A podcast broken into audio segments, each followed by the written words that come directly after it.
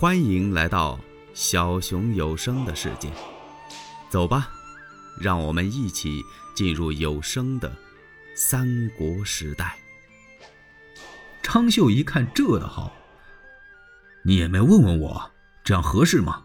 袁绍现在势力可大呀，咱们惹不起人家呀。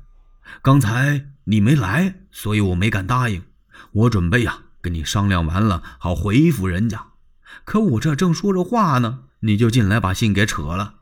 这袁绍要是恼怒了的话，不得发兵相城啊？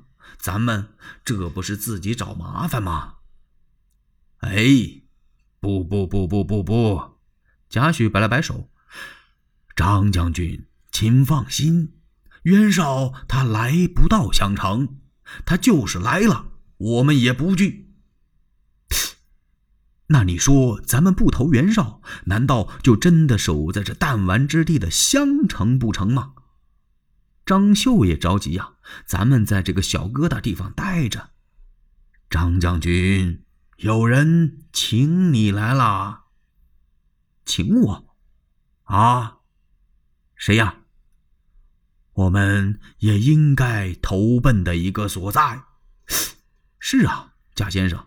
你说咱们投哪儿啊？这袁绍不是个好台阶儿，正是个机会。哎，不，我说不是袁绍，咱们应该去投曹公。什么？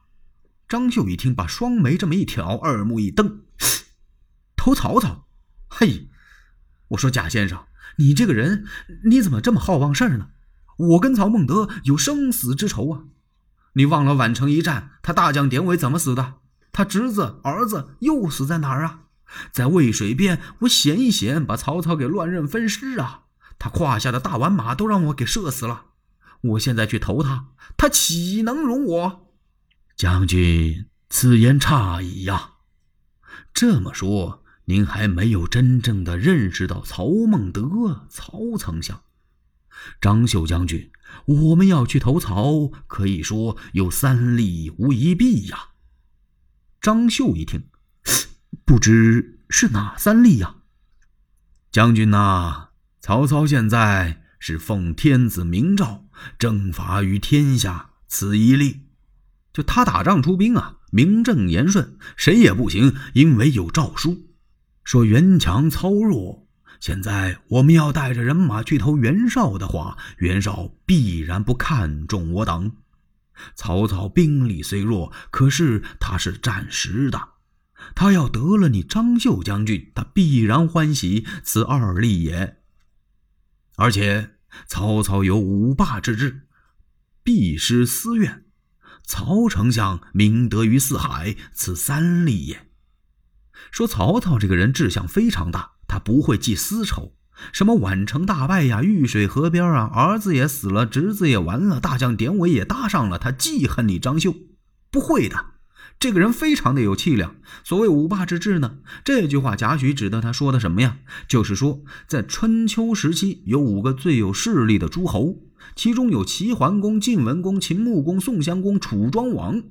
这些位呀，先后都利用遵从周天子的口号，扩大自己的势力，操纵其他各路诸侯。曹操要跟这五个人学，而且当今他就要成霸业了。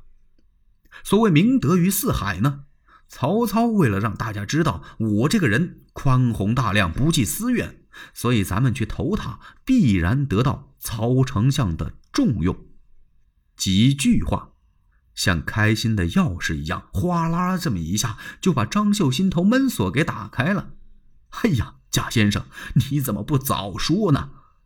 哈哈哈哈将军呐，曹丞相派的人刚来呀。哦，也派人来了。这人在哪儿呢？住到我家里了。快请来一见。贾诩这才把刘烨请来。张绣是款待了刘烨先生，然后先派贾诩到许都去一趟。随后，张绣亲自到许都来拜见曹丞相。一进相府，张绣是拜于阶下，就在台阶底下，没等上台阶就跪下了。哎呦！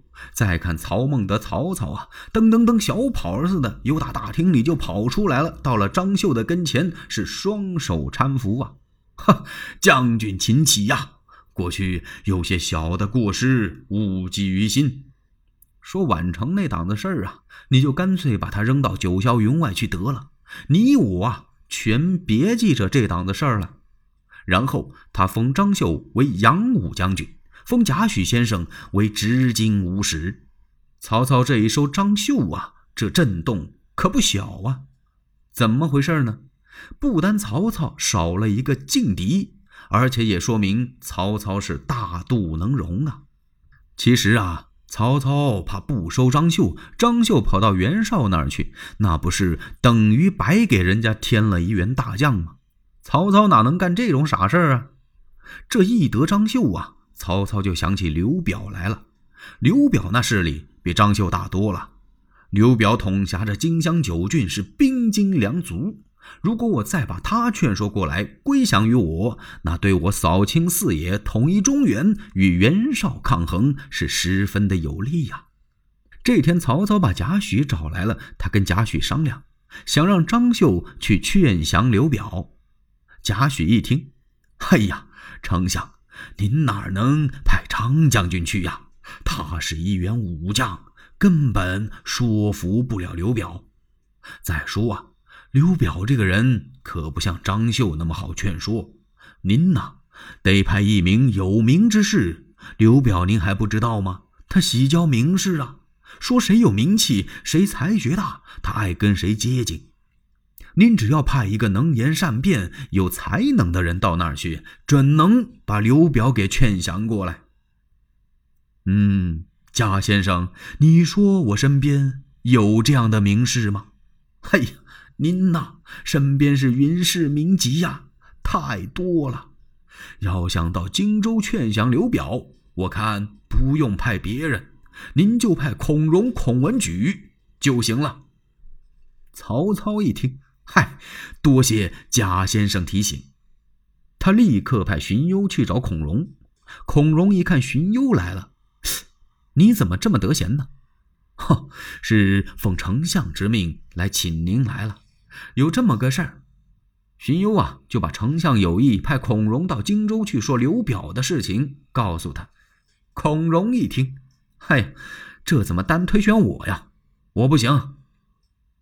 哎。您可不要太客气，您的名气太大了。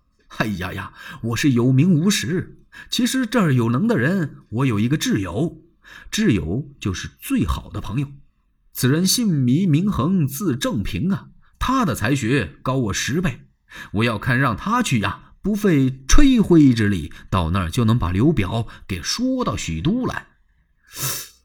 哎，荀攸一说，那太好了。那您就跟我到丞相府去跟丞相说说吧。孔融一想，不必，我先得上个表彰得了，先奏明天子，然后再跟丞相说这个事情。荀攸一想，哦，那好吧，我回复丞相一声，我跟您告辞了。荀攸走了，去说刘表，为什么孔融不去呢？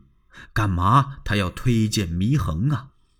因为孔融啊，很赞赏祢衡的才华，他俩常常是在一块饮酒赋诗啊。祢衡也经常流露啊，他怀才不遇。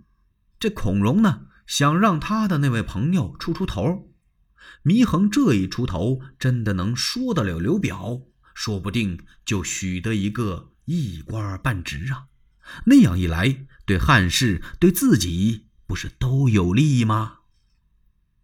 荀攸走了之后，孔融亲笔写了一份表彰，送给了汉献帝。这表彰是什么呀？按现在的话说啊，就是打了个报告。他在这表彰中啊，推荐了祢衡、祢正平，说祢衡这个年轻人很年轻，他人品好，才学高，目识群羊，走马观碑呀。就是说啊，他老远一看，那儿有一放羊的。那一群羊一共三百六十五只，他一眼就数出来了。